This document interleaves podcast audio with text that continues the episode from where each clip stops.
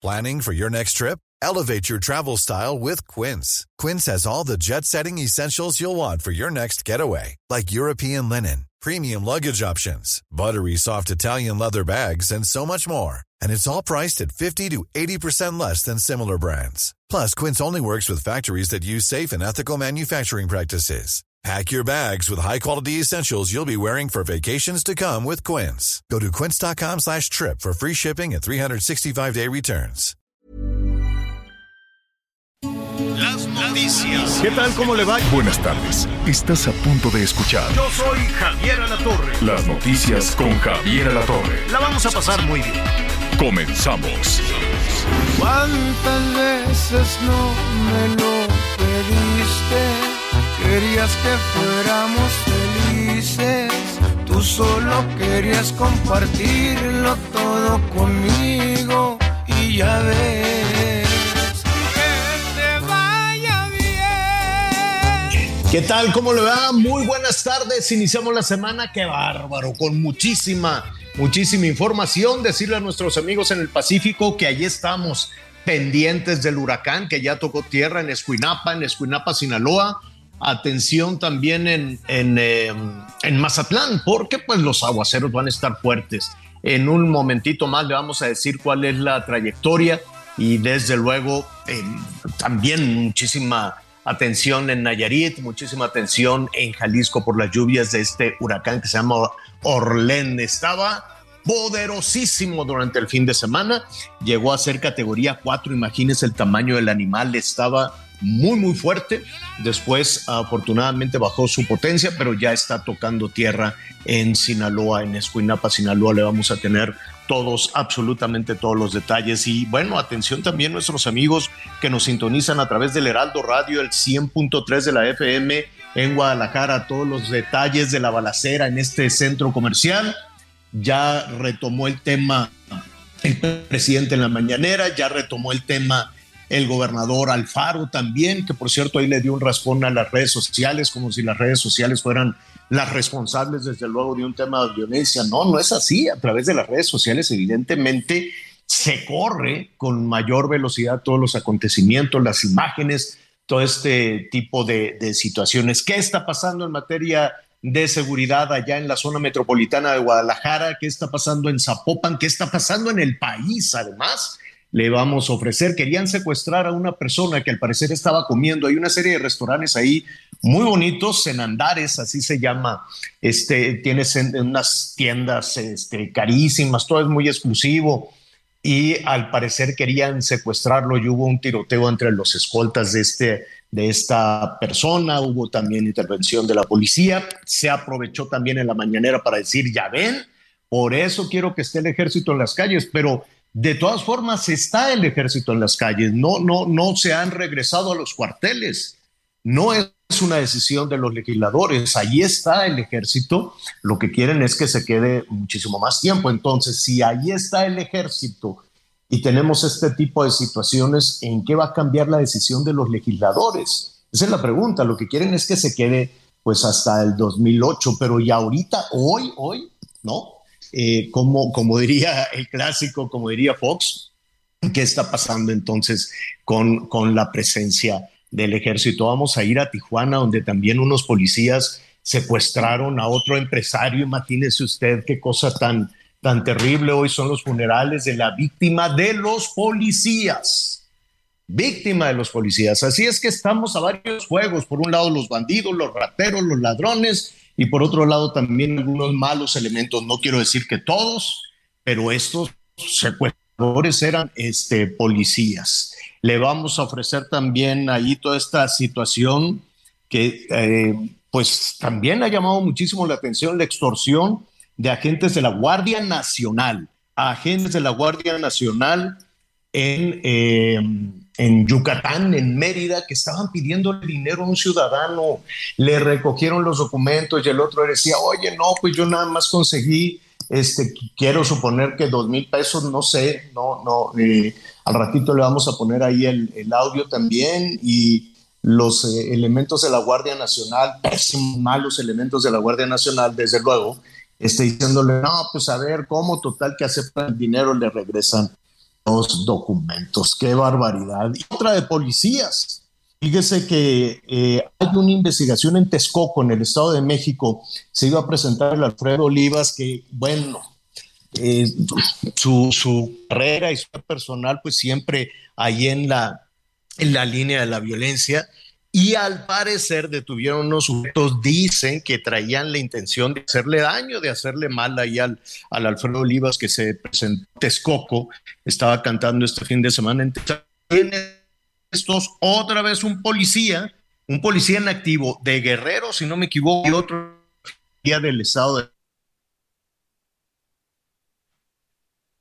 Bueno, pues ahí estamos escuchando al señor Javier Alatorre. Tenemos unos problemitas con su señal, pero en unos minutos más estaremos de nueva cuenta con ellos. ¿Cómo está? Me da mucho gusto saludarlo. Soy Miguel Aquino. Qué bueno, qué bueno que está con nosotros en este inicio de semana y sobre todo, bueno, pues también ya comenzamos el mes de octubre, el mes número 10 del año ya lo decíamos prácticamente, pues estamos ya a la vuelta de la esquina para comenzar con las celebraciones importantes. Anita Lomelí también ya está con nosotros, hoy está pues en una cobertura especial.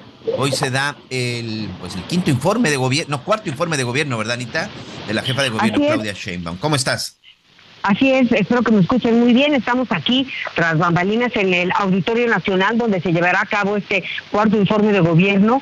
Y pues la verdad, eh, Miguel, muy interesante lo que está sucediendo. Hay mucha gente joven afuera, hay pantallas gigantes también para quien no tenga, pues o no pueda entrar al auditorio. Eh, me llama la atención que alguien se vaya a quedar afuera. Ya sabemos que aquí hay un cupo para 10 mil personas, pero pues bueno, afuera hay una reverenda fiesta donde los jóvenes tienen la palabra y el auditorio en este instante, una hora antes de que comience este cuarto informe de gobierno, está a la mitad de su cupo. Y sí es importante mencionar que la jefa de gobierno, pues por lo pronto llega a este cuarto informe de gobierno con una aceptación del más de más de 60%, ¿no? 61.8 según eh, una encuesta que vemos hoy en el Heraldo y también eh, pues con una alta aprobación en el tema sobre todo de seguridad, en el tema de educación y también resalta el papel y el trabajo que se realizó en la Ciudad de México en el tema del coronavirus en relación a las vacunas y a la atención que recibieron las personas enfermas en primera instancia, en la primera etapa cuando eh, pues se intercedía entre la empresa, entre el enfermo y también se le llevaba un kit de salud a todas estas personas. Esto es parte de lo que de lo que vamos a ver en este en este cuarto informe de gobierno. Es muy importante, por supuesto, el contexto, no este contexto que se ha dado de corcholatas y de y de destapes de manera muy temprana, pero pues bueno, cada quien haciendo lo suyo eh, en su trabajo, ¿no? como jefa de gobierno, como secretario de, Relaciones Exteriores, como secretario de Gobernación y también pues eh, pues, un a este 2024 tan sonado de manera temprana, Miguel. Pero pues aquí estamos, no echando echando ojito, no muchos colegas de la prensa también ya ya se dieron cita en este en este lugar y pues estaremos platicando de lo que aquí suceda, aunque como bien sabemos, pues hay muchas cosas eh, que pasan, no tenemos información del clima muy importante en Sinaloa, en Nayarit, muy importante que tomen sus precauciones las personas en protección civil de cada estado, de cada comunidad. Está haciendo lo, suyo, así que hay que estar bien abusados, Miguel Aquino, porque estos entre los frentes fríos y los huracanes nos están dejando con muchas preocupaciones. Y de Jalisco, de Guadalajara, pues ya hablaremos también más adelante. Porque principalmente en la zona, en la zona del Pacífico es en donde se está sintiendo los efectos de Orlén, que por cierto venía como huracán 4, ha disminuido su fuerza no significa que no deje de ser peligroso y por supuesto que la gente tiene que estar muy pendiente. Eh, vamos a estar platicando con nuestros compañeros en Nayarit, en Sinaloa, en el estado de Jalisco, en Colima, porque finalmente es en todas, todas estas regiones en donde se han empezado a sentir más efectos, incluso en algunos de estos municipios, en algunos de estos estados, en algunos municipios, bueno, se ha dado ya la, la orden para la suspensión de, de clases y sobre todo para evitar riesgo, porque precisamente entre las 12 y una en el tiempo que vamos a estar transmitiendo aquí con ustedes completamente en vivo las noticias con Javier La Torre, es cuando precisamente se estará dando la entrada del huracán Orlén a las zonas del Pacífico y de todo esto, por supuesto, les estaremos les estaremos informando. Hay otras zonas también que evidentemente pues recibirán una cantidad importante, importante de lluvia y con todo esto, bueno, pues también ya están implementando los operativos, los operativos especiales. En la zona de Durango, por ejemplo, pues están muy atentos y contentos también de que les va a llegar un poquito de agua. Sin embargo, no hay que bajar la guardia. Recuerden que lo peor que puede hacer uno es enfrentar a la naturaleza.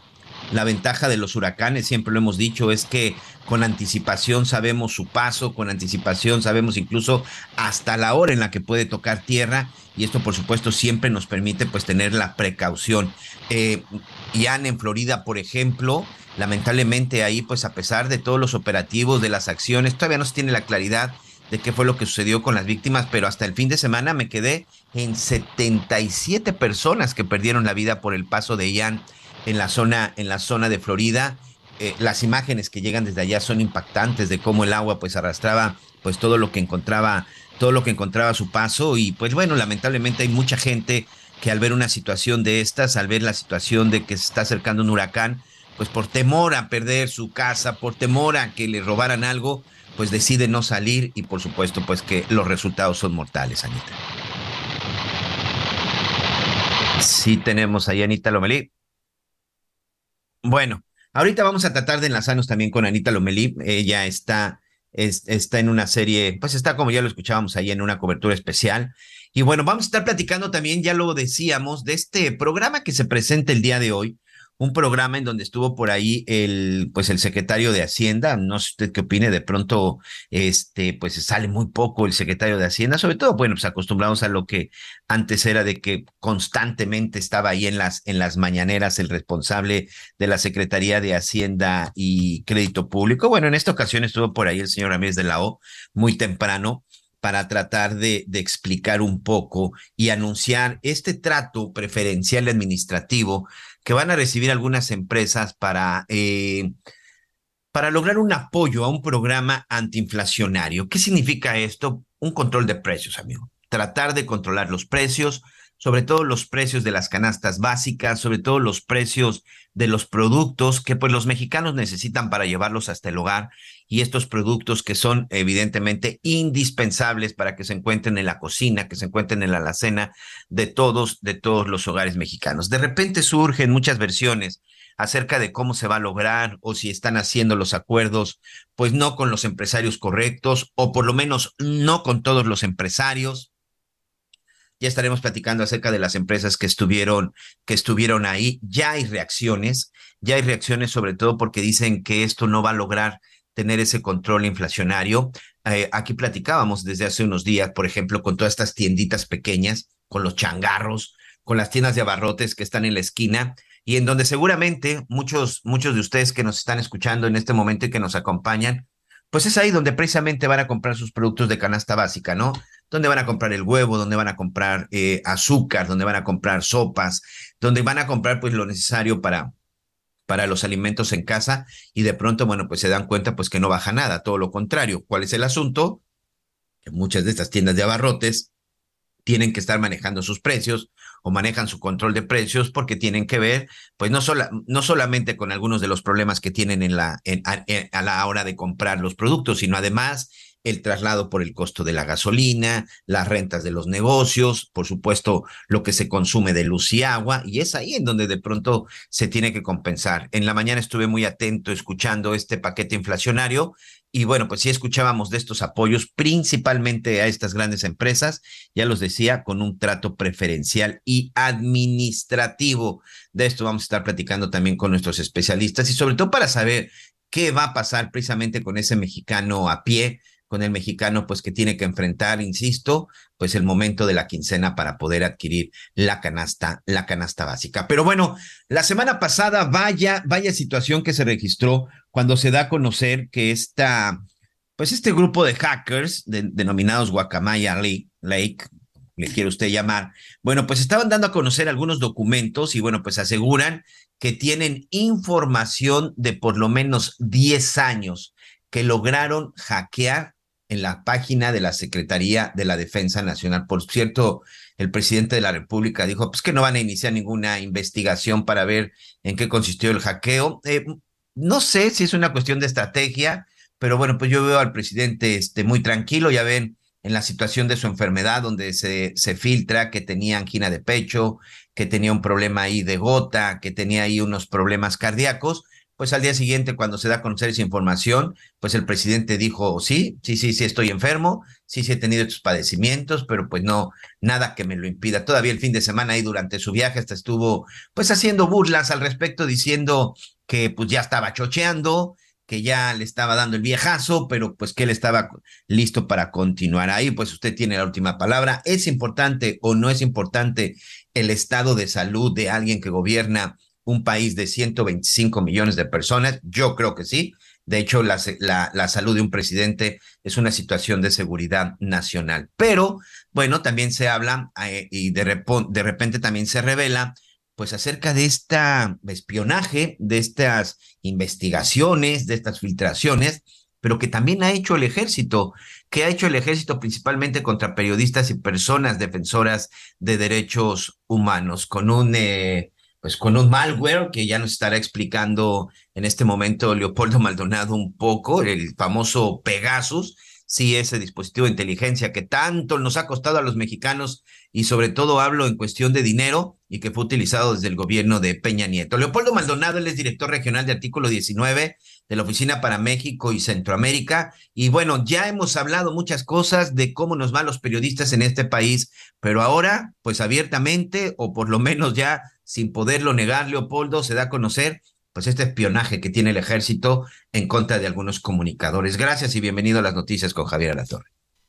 Hola, muchas gracias por el espacio, Miguel. Un saludo a tu auditorio.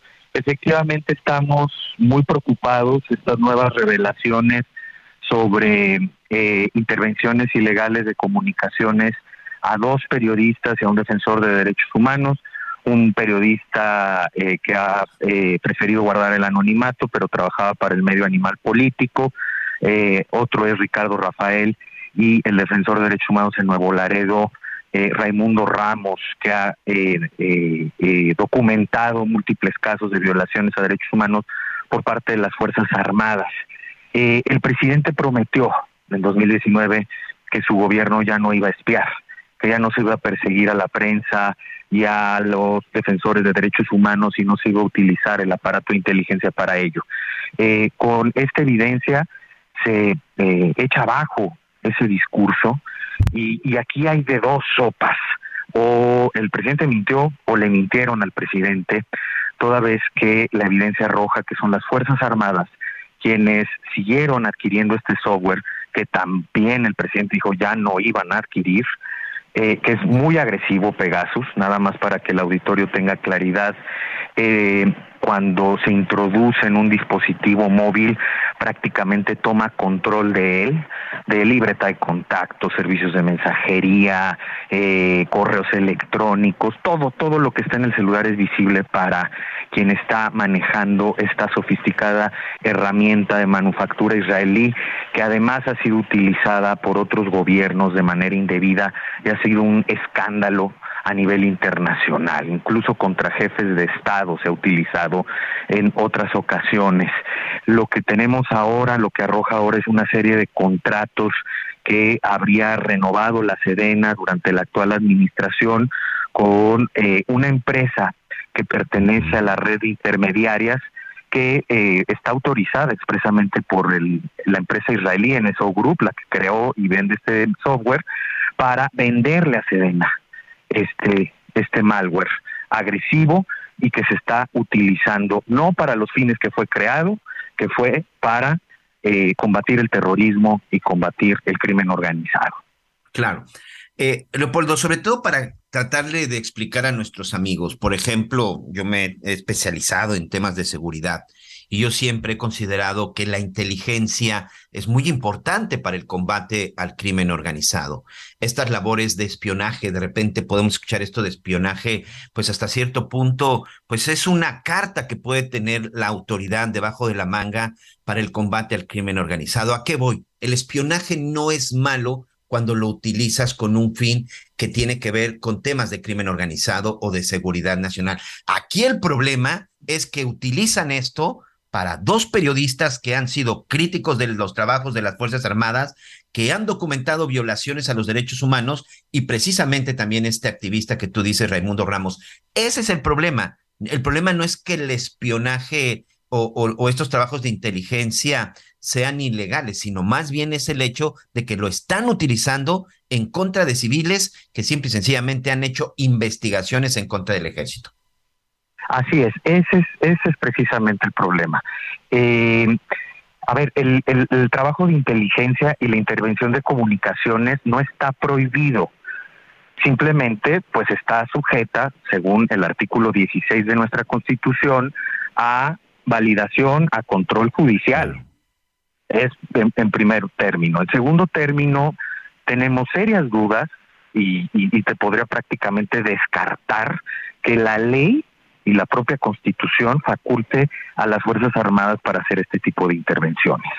Eso tiene que ser en el contexto de una investigación y tiene que ser a solicitud del el Ministerio Público eh, y en este caso, eh, pues las Fuerzas Armadas podríamos decirlo que se están yendo por la libre.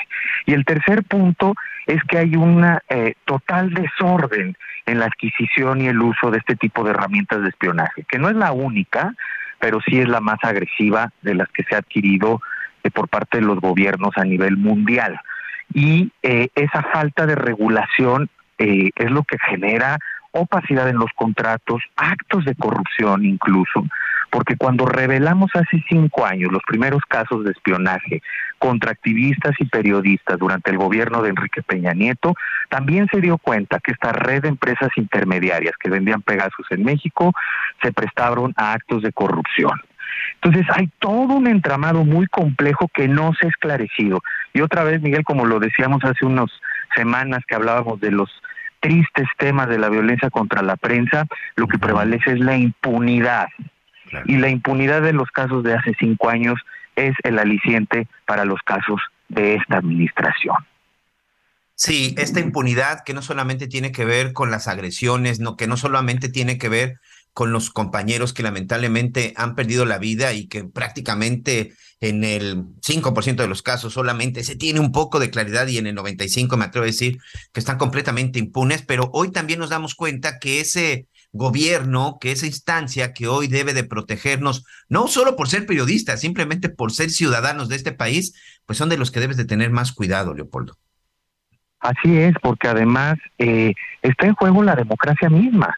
Eh, tenemos, tenemos que atesorar la labor periodística y la labor de defensa de derechos humanos como una función social que construye democracia, que construye participación pública, que pone a la luz actos de corrupción, actos de violaciones a derechos humanos, que era lo que hacían las víctimas eh, de este nuevo eh, episodio de espionaje por parte del Estado mexicano y que no son enemigas del Estado no le están haciendo daño a la sociedad, al contrario, nos están permitiendo saber, ejercer nuestro derecho a saber y estar informados sobre lo que está pasando.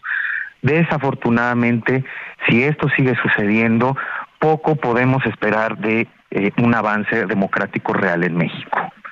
Y, y, no sé tú qué opines, ya para concluir y agradecerte, sé que estás a punto de iniciar una conferencia de prensa, también hay otra parte que más allá de todo, eh, el ejército sigue saliendo dañado, la imagen del ejército sigue siendo afectado. Hoy, represor, violador de los derechos humanos, si está preparado o no para la seguridad pública, hay acusaciones también hasta de, índole sexual en estas filtraciones, y hoy también el ejército contra la libertad de, la libertad de expresión y la prensa. Así es, eh, el, el abuso en el uso de las Fuerzas Armadas por parte de la clase política lo ha expuesto a esta situación. Eh, así sucedió en los crímenes que llamamos del pasado, en la represión estatal de los 60, 70 y 80 de la llamada guerra sucia, así ha sucedido durante la llamada guerra contra el narcotráfico. Se ha desvirtuado la labor de las Fuerzas Armadas, que es la de defender la soberanía, y se les ha introducido en labores propias de cuerpos civiles.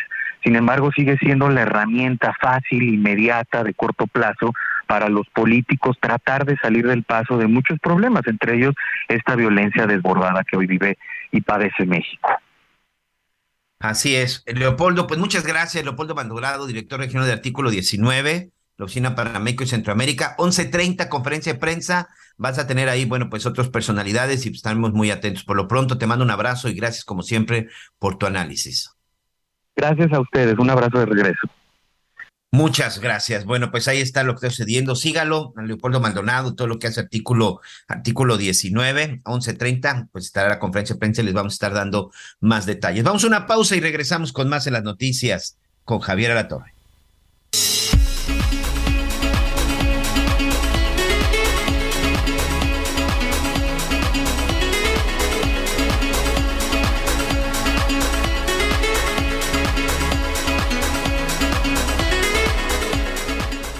Conéctate con Javier a través de Twitter, arroba javier-alatón. Sigue con nosotros.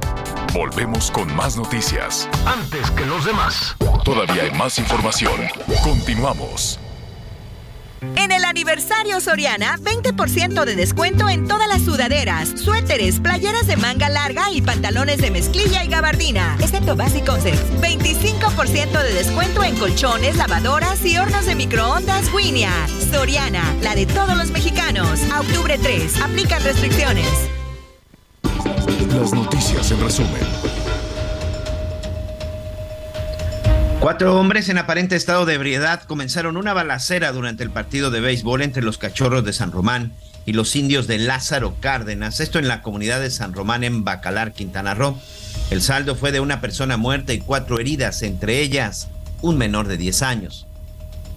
Este domingo cerca de cuatro mil personas marcharon para recordar los 54 años de la matanza de Tlatelolco ocurrida el 2 de octubre de 1968 en la que murieron más de 300 estudiantes. La movilización partió de la Plaza de las Tres Culturas hasta el Zócalo capitalino.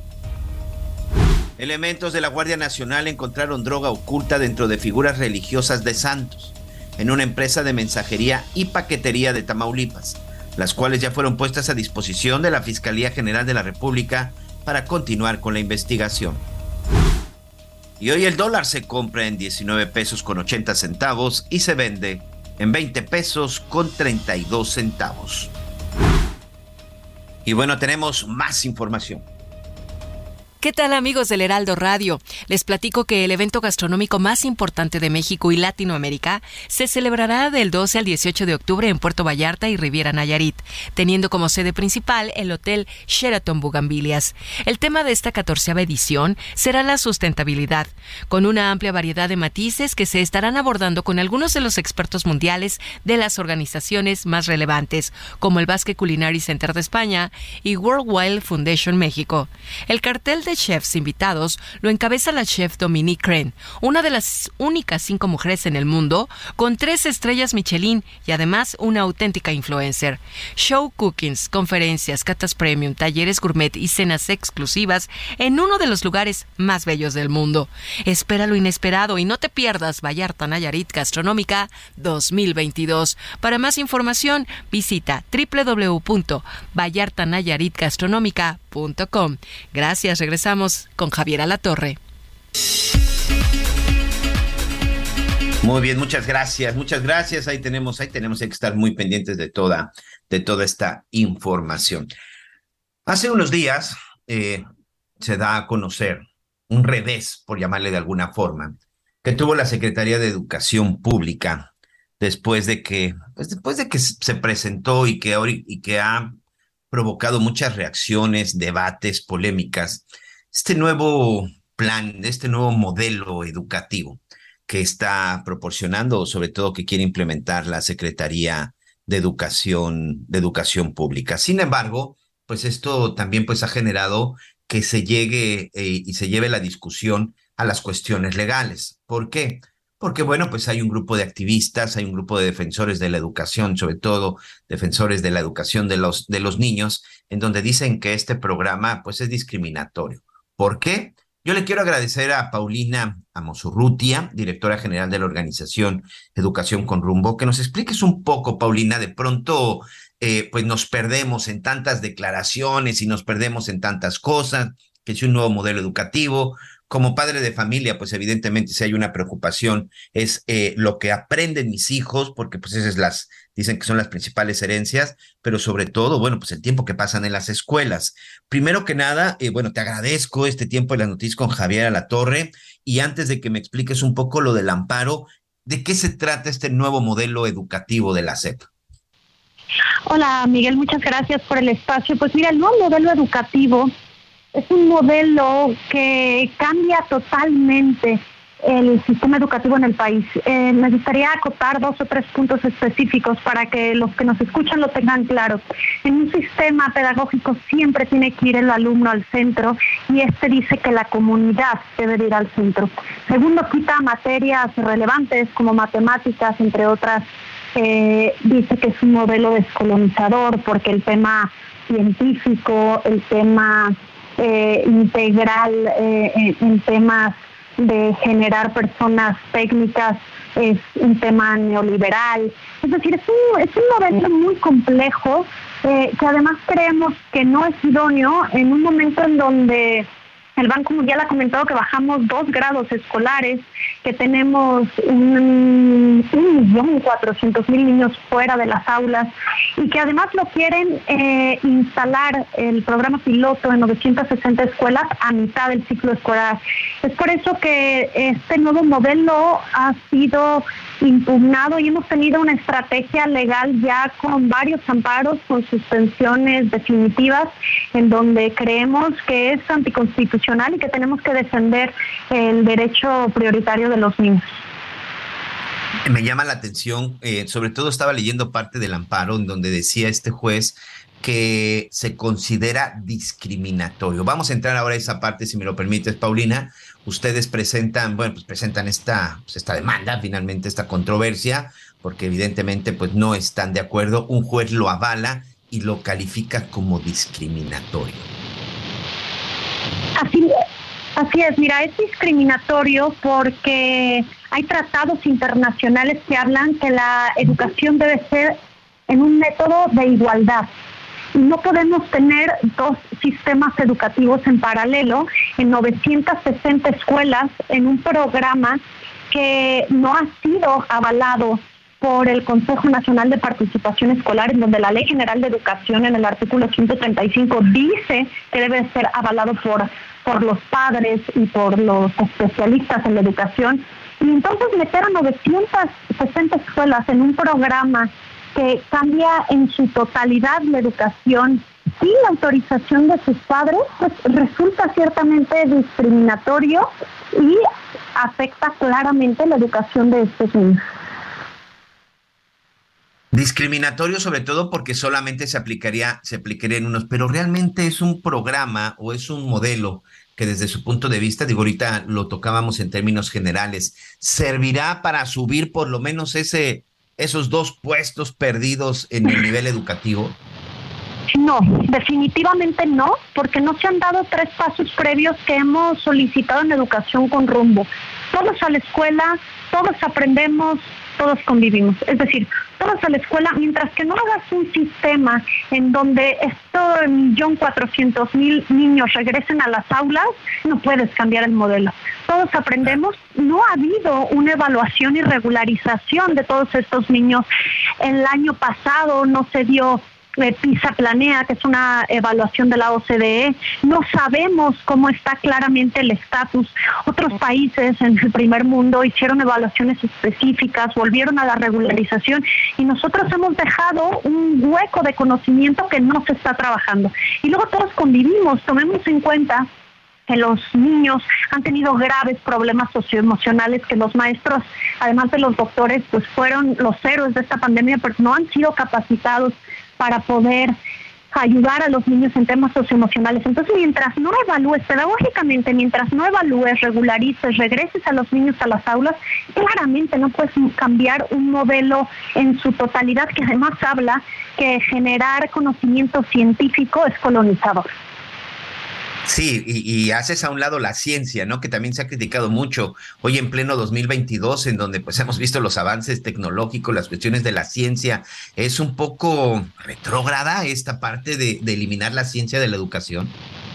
e, es gravísimo porque, como bien comentabas, no solo no va a ayudar a llegar a, tener una educación de calidad, sino que va a tener un retroceso. Y mira, el corazón de nuestro amparo es que se deben de instalar estas mesas en el Consejo Nacional de Participación Ciudadana, que la educación no debe de estar estatizada ni es el tema de una sola mujer.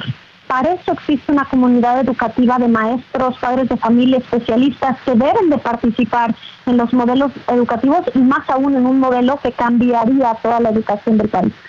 Es por eso que tenemos esta suspensión y esperamos que el juez la ratifique, pero mientras tanto, y esto es sumamente importante, mientras que la suspensión esté en pie, la Secretaría de Educación Pública no puede, por mandato judicial, instalar el nuevo modelo educativo y, por tanto, el piloto en las 960 escuelas.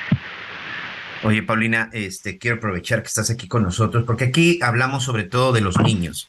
Hablamos de lo mejor que, que pueden recibir nuestros niños en las escuelas públicas y con estos nuevos modelos educativos. Pero hay una parte que de pronto también se nos olvida y creo que es la parte más importante, salvo tu mejor opinión, que es este los maestros.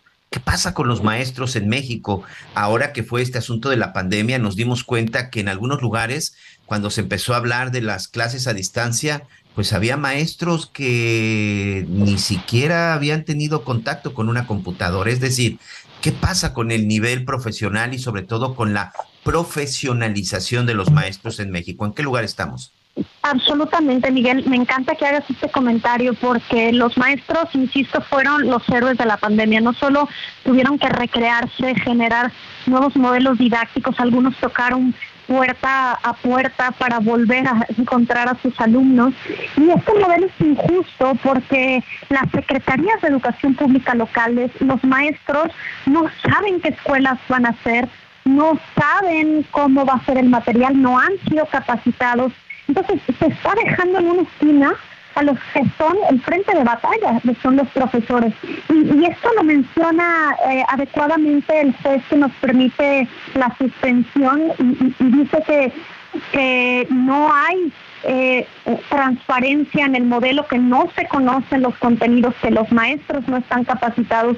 Creo que el modelo tendría que entender que la educación realmente está en los profesores y que tenemos que, que equiparlos con estas habilidades, como lo que comentaba en, en, el tema socioemocional y otros muchos, para que nos puedan ayudar a levantar al país. Es impresionante eh, en países, sobre todo orientales, el sueldo, el respeto para los profesores. Nosotros desde Educación con Rumbo pujamos porque se les tome en cuenta y por eso también fue que se concedió la suspensión porque este modelo no fue trabajado en paralelo con especialistas, con maestros y también con padres de familia. Imagínate, Miguel, que tu hijo o, el mío, yo tengo cuatro, les toca estar en estas 960 escuelas, ¿no? Vamos a hacer conejillos de indias que conozcan el modelo, a ver si un experimento, literal, y finalizarme, perdón, pero es un derecho constitucional de los niños. Entonces, Mira, esto está en contra pero seguiremos luchando porque eh, aunque no lo veamos, el futuro de nuestros niños está en la educación. Sí, por supuesto, el futuro está en la educación y también, bueno, pues en las acciones y reacciones que tenga este gobierno. Eh, esperemos, eh, leía yo por ahí un mensaje de la Secretaría de Educación Pública en donde decía, pues vamos a seguir con la implementación porque a nosotros no nos han hecho ni nos han dicho absolutamente nada. Entonces, si hay algo que también de pronto en este gobierno hemos visto que no les preocupan mucho las cuestiones judiciales, Paulina, sé que ese no es tu tema, pero de pronto vemos que si lo del tren Maya, las suspensiones de los de las horas del aeropuerto, una serie de repente de suspensiones y de amparos, pues como que no les preocupa mucho, ¿eh? Cumplir con las leyes. que en temas de educación sí hemos tenido éxito. Te cuento que en educación con rumbo tuvimos, obtuvimos la suspensión definitiva en cuanto a que no pudieron quitar los grados escolares, en cuanto a que no pudieron eh, quitarle la facultad a los maestros de evaluar a los alumnos. Esta suspensión eh, hizo que la Secretaría de Educación Pública dijera, no, nosotros no los pensábamos quitar, bueno, pero sí los iban a quitar. Entonces, eh, eh, tenemos la esperanza de que funcione. Esta lucha es compleja y la entendemos, pero en educación hemos logrado eh, avances y creemos que en este caso el juez será valiente y, nos permitirá seguir con esta suspensión. Pero mira, una cosa es lo que se dice en medios y otra cosa es lo que se dice en el, en el juzgado. Y una un mandato judicial que tiene que seguir sí o sí, porque como tú bien sabes, si no hay penas, hay inhabilitación, hay procesos penales, entonces bueno, esperemos que no tengamos que llegar a eso. Muy bien. Paulina, Paulina Amosurrutia, directora general de la Organización de Educación con Rumbo, muchas gracias. Si nos lo permite, estaremos platicando contigo para ver este avance, insisto, en un tema tan importante que es el tema que necesitamos llevar al debate en las mañaneras, en las tardes, en las noches, donde quieran, el tema de la educación de nuestros hijos, como bien sabemos y siempre se ha dicho, y no es un cliché, son el futuro de este país. Muchas gracias, Paulina. Gracias a ti, saludos a todo tu auditorio. Muchas gracias. Sí, creo que son de esos temas en donde esos son los temas que tenemos que discutir, amigos. ¿Qué opina de la educación que están recibiendo sus hijos, sobre todo en las escuelas públicas? ¿Qué opina acerca de estos modelos educativos? ¿Es el correcto? ¿No es el correcto? Platica con sus hijos sobre qué es lo que le están enseñando. ¿Está usted de acuerdo? Finalmente usted es el padre y por supuesto que usted tiene todos los derechos y toda la libertad pues de ver qué es lo que está sucediendo en estas escuelas con sus hijos. Y por supuesto que la educación es un tema muy importante, es un tema muy, muy importante, como también es la convivencia familiar, estar con la familia, descansar, disfrutar y sobre todo de que ya se viene para diciembre, sobre todo que para nuestros chavos, que esperemos que muchos salgan muy bien en esta primera, eh, pues en esta primera etapa escolar, ya se vienen las vacaciones, así que por favor, usted ya se está organizando, bueno, pues escuche bien y tenga su tarjeta a la mano para poder comprar esta promoción. Es algo increíble, muy interesante. Viva la magia de Disney en Orlando de manera ilimitada, hospedaje garantizado durante lo que resta del 2022 y 2023, tan solo por 5,990 pesos por día. Anote, tendrá lo siguiente, cuatro personas incluidas por día. Así es, paga los días que necesite y ya estarán incluidas hasta cuatro personas tan solo por 5,990 pesos diarios. Hoteles de máxima calidad. También van a recibir un 30% de descuento en vuelos.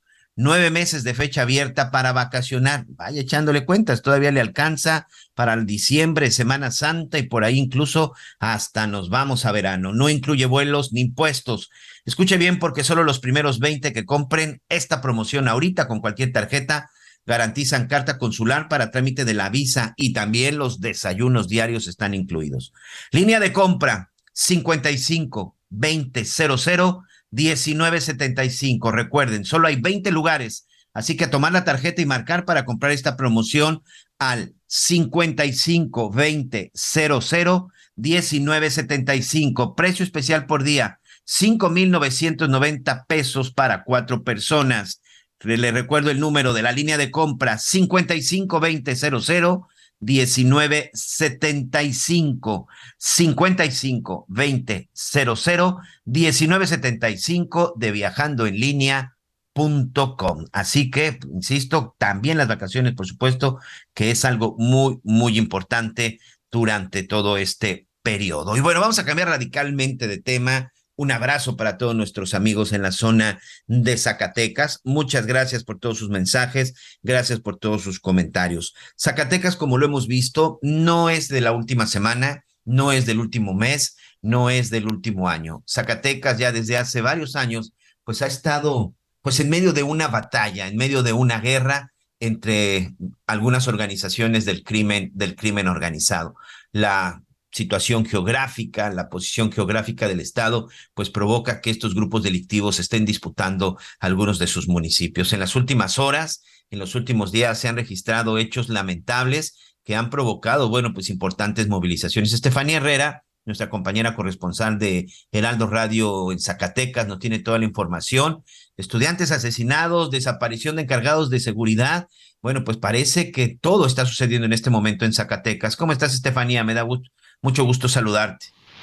Javier, buenas tardes, un gusto saludarte y pues así como lo comentas, este fin de semana, esta semana ha sido eh, con diversos hechos violentos, bueno, en lo que va el año se han reportado muchos hechos violentos y pues esta este fin de semana sobre todo eh, la Mesa Estatal de Construcción de Paz, así se la denomina aquí en Zacatecas en materia de seguridad, informó que este sábado se reportó la no localización del director de Seguridad Pública Municipal de Valparaíso, lo que eh, primer, por lo que iniciaron un operativo de las corporaciones de los tres niveles de gobierno, pues para dar con su paradero. En un comunicado las autoridades en materia de seguridad dieron a conocer que eh, para poder localizar se desplegó un operativo de reconocimiento aéreo en helicóptero de la Secretaría de, la, de Seguridad Pública del Estado y además también se estableció una coordinación con personal de la Secretaría de la Defensa Nacional y de la Guardia Nacional para hacer el reconocimiento terrestre.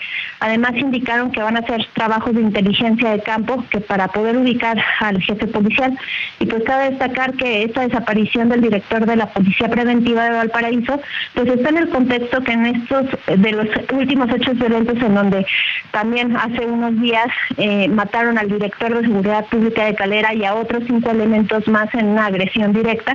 Y pues con ello recordando que pues ya van en lo que va de este año 2022 42 elementos de seguridad, entre los que se incluyen policías preventivos estatales, eh, dos elementos de la Guardia Nacional y una de la Secretaría de, la Defensa Nacional, que han perdido la vida en la entidad.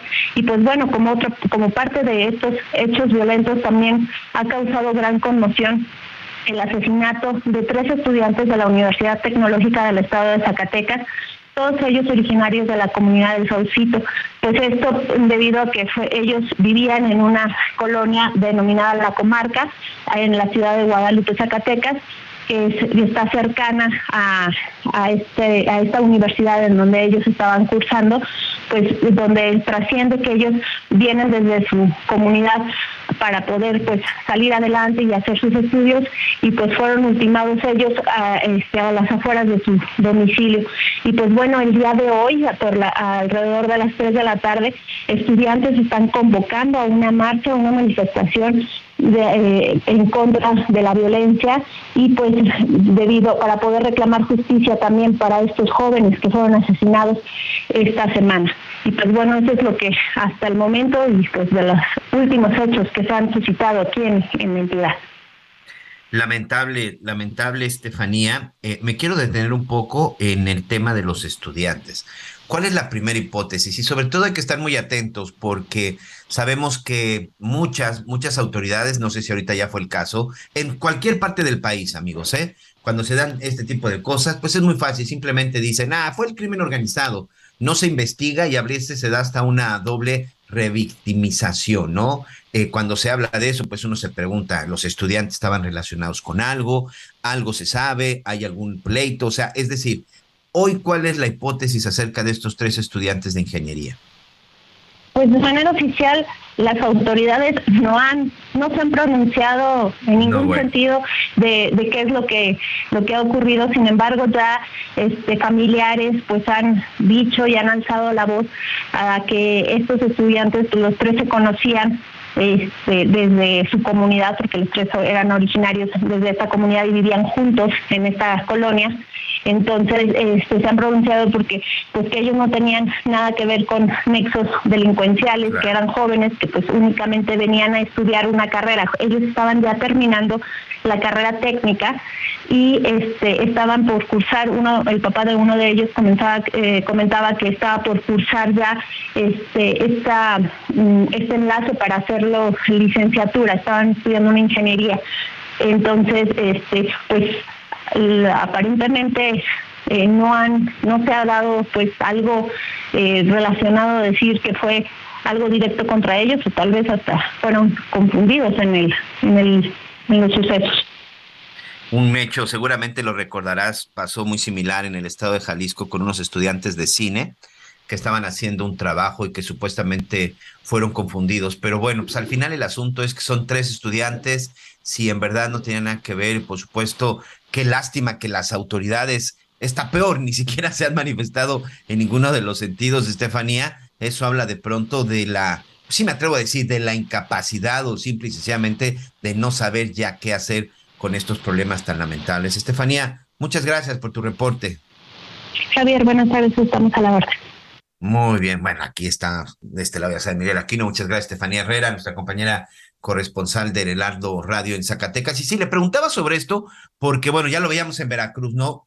Antes era de que estaban relacionados con el crimen organizado y parecía que ya no se investigaba. O, por ejemplo, en el estado de Veracruz, que ahora todo lo que sucede tiene que ver con un conflicto por herencias, un pleito entre familias, un asunto pasional, pero al final seguimos en las mismas, amigos. No se resuelve ni se investiga nada. Lo más importante y lo cierto es que este tipo de cosas no deberían de estar sucediendo en el país y por supuesto que la cifra de impunidad, que la cifra de casos sin resolver cada vez sea menor y por desgracia es todo lo contrario. Momento de una pausa, pero no se vaya, regresamos con más en las noticias con Javier Alatorre.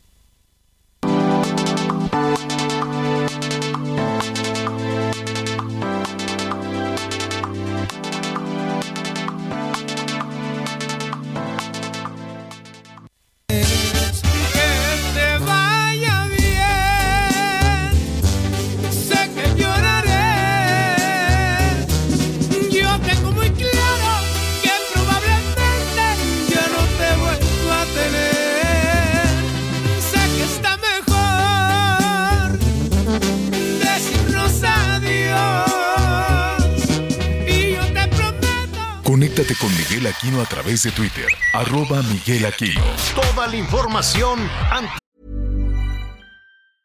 Hiring for your small business? If you're not looking for professionals on LinkedIn, you're looking in the wrong place. That's like looking for your car keys in a fish tank. LinkedIn helps you hire professionals you can't find anywhere else, even those who aren't actively searching for a new job but might be open to the perfect role. In a given month, over 70% of LinkedIn users don't even visit other leading job sites. So start looking in the right place. With LinkedIn, you can hire professionals like a professional. Post your free job on linkedin.com slash people today. Es que los demás. Ya volvemos. Todavía hay más información. Continuamos. Así es amigos, continuamos con más información. Gracias por todos sus mensajes, nuestros amigos en la zona de Nezahualcóyotl, de Catepec y también del oriente de la Ciudad de México nos mandaban un mensaje acerca de se alcanza a observar una enorme columna de humo hacia la zona de la vía López Portillo. Bueno, pues déjenme decirles que se está lamentablemente incendiando una fábrica de dimensiones importantes. Ya hay bomberos tanto del Estado de México como la Ciudad de México tratando de sofocarlo. Esto es en la zona de Coacalco de Berriozábal, en la zona del Estado de México. Esto es entre la vía José López Portillo y 16 de septiembre, exactamente en la calle de Iturbide, insisto, en Coacalco. Por favor, tenga mucho cuidado porque equipos de emergencia, tanto del Estado como de la ciudad, están dirigiéndose hacia esa zona y tenga mucho cuidado si los ve por ahí pues déles el paso para que lleguen rápidamente, porque la columna de humo ya se ve a varios kilómetros de distancia, tanto en territorio mexiquense como en la capital de territorio mexicano. Y con esto vamos a hacer un recorrido por el interior de la República.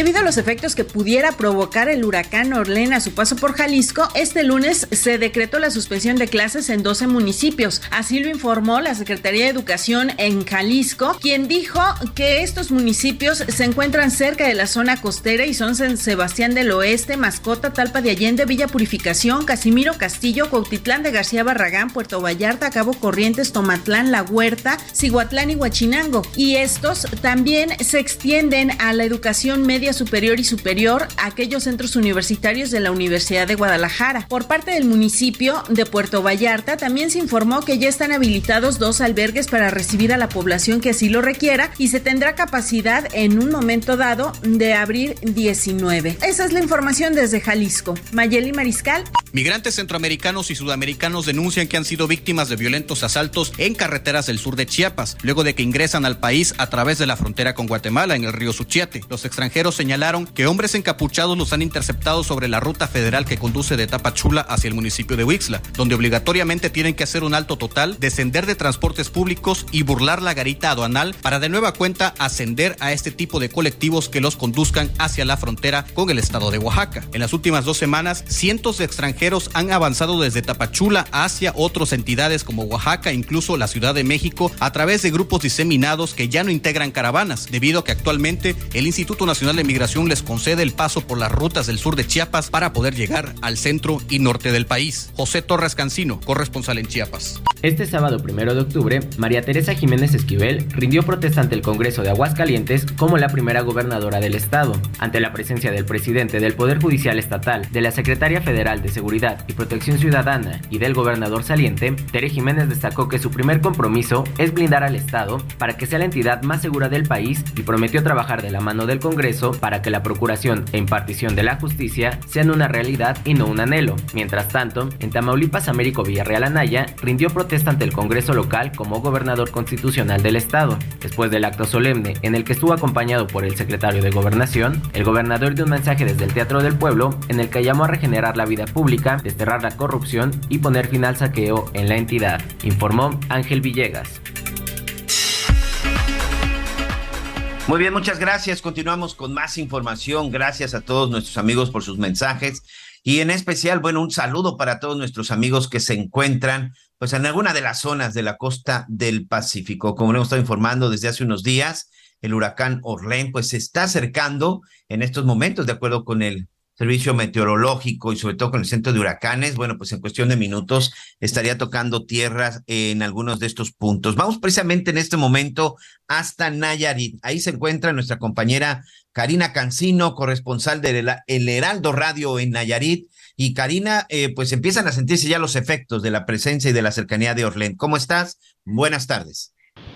¿Qué? Buenos días. Aquí en Nayarit todavía tenemos diferentes horarios justamente por el Pacífico y así es en el norte de Nayarit, en Tecuala, Caponeta, toda esta zona cercana a la costa norte y sur, el norte de Nayarit, sur de Sinaloa, pues están sintiendo ya los efectos del huracán Orlín. Hay lluvias y lo que más está preocupando en este momento es el gasto de los ríos. Se pueden incrementar en cualquier momento y afectar a la población como en años anteriores ya se ha visto que ha devastado estos, estos sitios por eh, las avenidas de agua. En estos momentos ya se están reforzando los bordos del río San Pedro, el río Acaponeta y eh, las familias desde el sábado pasado fueron evacuadas en algunos municipios como Santiago, Ixcuintla y Acaponeta. Esta mañana pues continúan las acciones para llevar a la gente a los sitios más altos y se están preparando todos para lo que dejen las lluvias. Ya impactó en la mañana muy temprano el huracán en categoría 1, pero a estas horas te digo que lo que preocupa es la lluvia. Al final de cuentas, pues las personas están eh, haciendo lo que dicen las autoridades. Se suspendieron clases en 13 municipios, incluyendo Tepic y el conurbado de Jalisco, porque también hay fuertes lluvias y se están sintiendo estos efectos. Así que estamos todos en alerta, porque después de la tormenta, después de estas lluvias, sabremos qué saldo dejarán pues las avenidas eh, de agua y sobre todo lo que te mencionaba, los ríos, que es donde hay que tener más alerta aquí en nuestra entidad. Sí, hay que tener mucho cuidado, eh, ya lo hemos dicho y lo reiteraremos. La ventaja de este tipo de fenómenos es que podemos saber con tiempo en dónde, por dónde y a qué hora incluso van a pegar y para eso hay que tomar las medidas. Pero lo más importante, este, yo creo que es que nuestros amigos hagan caso y sobre todo, pues que no enfrentemos la naturaleza. ¿Qué opinas? Así es, hay que tener mucho cuidado, sobre todo porque hay personas que no han querido dejar sus hogares, ya que temen por la rapiña, pero además de que les suceda algo a su patrimonio, y algunas también han dicho que por sus animales. En aquella zona, en el norte de Nayarit, hay que recordar que es principalmente agrícola, se dedican a las cuestiones del campo, y bueno, muchas de ellas pues temen por su ganado y algunos otros animales, y eso es lo que también dificultó ayer por lo menos el traslado de algunas personas. Sin embargo, esperamos que hoy, cuando ya estén sintiendo estos efectos, pues puedan eh, saber que lo más importante es conservar la vida. Ok, ahorita, por ejemplo, este, ¿qué podemos decir? ¿Está lloviendo? ¿Está nublado? ¿Cómo está en este momento? ¿Cómo está el clima por allá, Karim? Está lloviendo en la mayor parte eh, del norte de la entidad, en el centro también del estado, aquí en Tepic las lluvias están fuertes, es permanente esta lluvia, no es todavía para hablar de crecimiento también de ríos y arroyos en la ciudad, pero se mantiene constante en Tecuala y en Acaponetes donde pues eh, tienen por lapsos hasta ese momento lluvias muy fuertes, se calma por momentos y se espera que alrededor eh, de la una de la tarde, eh, entre la una y las tres de la tarde se sientan más fuertes los efectos cuando lleguen pues más hacia adentro, digamos, los efectos del huracán Orlin, cuando puedan ellos eh, notar, digamos, este meteoro sobre el territorio y bueno, ahí estarán también las autoridades indicándonos qué es lo que va a suceder. Mientras tanto, las lluvias son permanentes. Muy bien, pues Karina Cancino, muchas gracias. A cuidarse, ya lo decíamos, hay que estar muy atentos de los avisos de las autoridades. Un abrazo para nuestros amigos en Nayarit, un abrazo para ese bonito estado. Muchas gracias y estamos pendientes, Karina. Gracias, vamos a estar pendientes. Buenos días.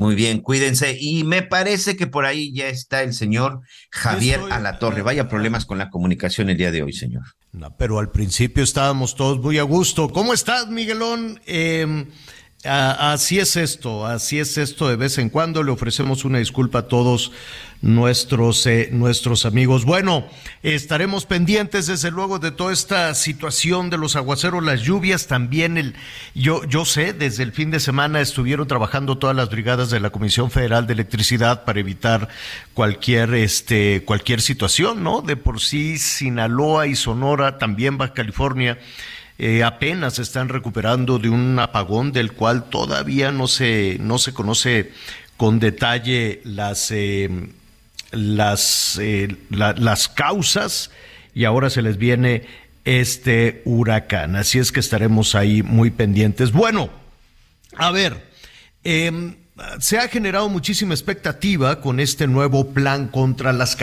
contra la carestía. Y decimos que es nuevo porque no es la primera vez en que eh, se reúnen en Palacio Nacional o son convocados algunos, algunos empresarios en Palacio Nacional para tomar una serie de medidas y tratar de bajar los precios de algunos productos. En particular, se le ha puesto particular énfasis a a la al precio de, al precio de la tortilla, ¿no? Se tomaron algunos elementos. Yo sé, y lo hemos revisado, hemos visto, eh, por ejemplo, en algunas de las zonas de, de, pues, de mayor marginación, por así decirlo, en la zona conurbada, eh, del Valle de México, pues que el precio de la tortilla no respeta, no hay eh, un asunto de que si hay carestía o hay marginación o hay pobreza, eh, todavía la semana pasada hicimos un recorrido y estaba carísima, 22 pesos el kilo más un peso por el papel para el envoltorio de la, de la tortilla, pues imagínese eh, si es si la tortilla sube, pues el resto de los productos también. ¿Hasta dónde se puede? ¿Hasta dónde este asunto se convierte en un tema de buena voluntad o es un o es una situación que efectivamente pueda tener efectos, eh, eh, un impacto real en el bolsillo de las personas, pues ya lo veremos en un momentito más. Vamos a platicar con, eh, con Pedro Tello. Se están anunciando varias medidas.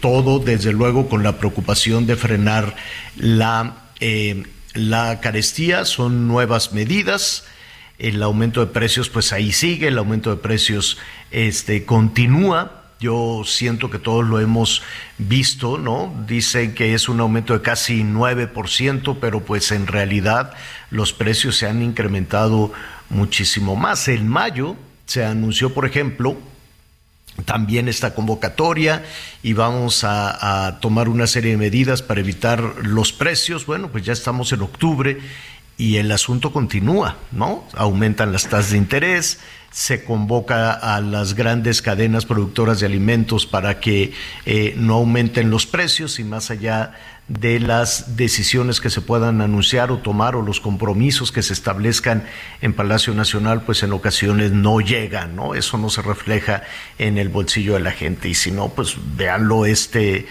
este lunes también con los responsables de administrar el mucho poco dinero que se tenga en, en los eh, en los bolsillos. Hay varias medidas. Em, es un asunto eficaz. Todos quisiéramos, evidentemente, pagar menos. Pedro Tello, ¿cómo estás? Qué gusto saludarte. Javier, buenas tardes. Qué gusto también tener la oportunidad de conversar contigo y con quienes nos escuchan. Gracias por la invitación. Al contrario, em, se convocaron de nuevo a Palacio Nacional. Eh, desde luego que todos quisiéramos no evitar la escalada de precios. Em, ¿Qué opinas? ¿Qué opinas? ¿Tú crees que puede haber una reducción en los productos de la canasta básica? Eh, para serte franco, Javier y auditorio, veo difícil que a partir de un acuerdo de buena voluntad, como el que ha suscrito el día de hoy el gobierno federal y el grupo de empresarios que fueron convocados, se pueda contener el aumento en los precios de artículos de consumo generalizado. ¿Por qué? La razón es muy sencilla, Javier, porque eh, no se trata de productos que cubran los 24 artículos que se anunciaron originalmente el 4 de mayo pasado como parte del programa para combatir la carestía y la inflación. Estos son algunos productos adicionales importantes, sí, pero que no cubren, diría yo, el eh, porcentaje o la mayor proporción de los alimentos que se consumen en los hogares mexicanos.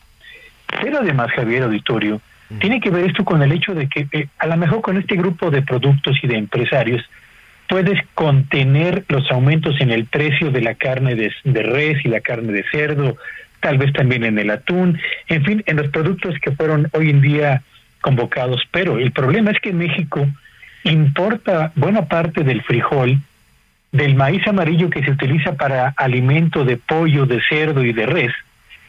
México importa también arroz, harina de trigo, trigo y por supuesto soya y algunos aceites que se consumen en las familias mexicanas. Y estos productos que son los que sí están casi todos los días en la mesa de las familias mexicanas, estos los traemos del exterior a un precio al que nos fijan más allá de nuestras fronteras empresarios o productores con los que no podemos pactar ni la estabilidad de precios por cinco meses como lo ha hecho hoy en la mañana el presidente y tampoco un acuerdo de buena voluntad para que reduzcan eventualmente sus precios. Esta es la realidad, Javier. Eh, Oye, pero de estos productos... perdón que te, que te interrumpa, Pedro, pero me llamó eh, muchísimo la atención entre los acuerdos que se anunciaron esta mañana que se iba a dar una licencia, eh, dicen licencia única, universal, ahí la palabra única es lo, es lo que puede este, generar algún conflicto y universal puede generar mucho entusiasmo. Este, dice licencia única universal para eliminar los trámites o permisos como el Servicio Nacional de Sanidad o, la, o, todas estas trabas que, que pone la COFEPRIS y además un impuesto general de importación, que eso le ha, eh, hemos aquí platicado con productores de diferentes áreas y dicen, bueno, por ejemplo, el costal de trigo, de harina de trigo, que estamos muy enfocados, por ejemplo, en el maíz, pero los mexicanos también consumimos este, productos de trigo de una manera, muy, muy importante. Y decían, bueno, pues entre impuestos, más toda la complicación con la cadena de suministro, se llama, los precios se han ido a más del doble. Esta, este anuncio que generó muchas expectativas en, diferentes, en productores de diferentes áreas, ¿es general? Ah, eh, tú, no, no sé si ya lo conoces con alguna eh, con algún detalle porque nos han dicho, oye, ¿eso aplica solo al maíz y a la tortilla o es para todos? A ver, Javier, es, importante que quede perfectamente claro esto. Los empresarios que envasan alimentos e importan materias primas deben certificar que las materias primas que importan cumplen con las medidas de sanidad y de inocuidad que aplican en México por norma. Los envases que se utilizan para el atún, las bolsas para los granos, etcétera, deben cumplir también con ese tipo de requisitos. Y cumplir con estos requisitos cuesta, cuesta dinero. Qué bueno que el gobierno está desmantelando este requisito, pero en lo que atañe a impuestos de importación, Javier, la mayor parte de los impuestos de importación que existía hace años para la importación de alimentos han literalmente desaparecido. Así que yo creo que esta medida administrativa de eliminación de barreras este, de corte regulatorio va a tener con toda franqueza un impacto marginal porque francamente los volúmenes de producción son muy pequeñas, eh, Javier. Es, es decir, que esto ya estaba, pues. Sí, por supuesto. Yo creo que por ahí, eh, a ver, vamos a, vamos, voy a tratar de ser muy claro. Yo creo que el gobierno a cinco meses de haber echado a andar el PASIC se dio cuenta de que los resultados se quedaron muy lejos de lo que esperaban y que los alimentos que finalmente forman parte de la mayor proporción de eh, artículos de esa canasta básica siguen al alza.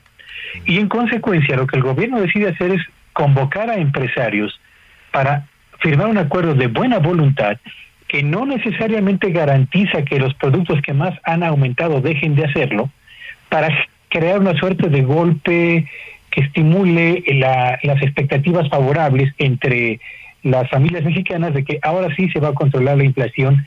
Pero la verdad, Javier, auditorio, es que mientras México siga comprando del exterior frijol, arroz, maíz, etcétera, eh, pues esos precios los van a fijar allá y no eh, van a haber acuerdo posible para poder mantenerlos con crecimientos moderados. Así que eh, a la pregunta concreta de si va a servir, yo creo que va a ayudar en una proporción pequeña a contener la inflación, pero me parece que el verdadero impacto de la inflación proviene más de los precios que pagamos por aquellos granos que no producimos en cantidades suficientes en el territorio nacional pues habrá que tomar las, eh, las precauciones. En lugar de caer en el enojo y en la desesperanza, pues habrá que aplicar fórmulas, eh, pues en ocasiones pueden ser un poquito más estrictas, pero apelar al sentido común, sobre todo, Pedro, no gastar más de lo que se tiene, empezar a hacer una revisión de aquello que no es estrictamente necesario en el hogar, ¿no? Y también pues eh, lo que aquí hemos platicado contigo, aprender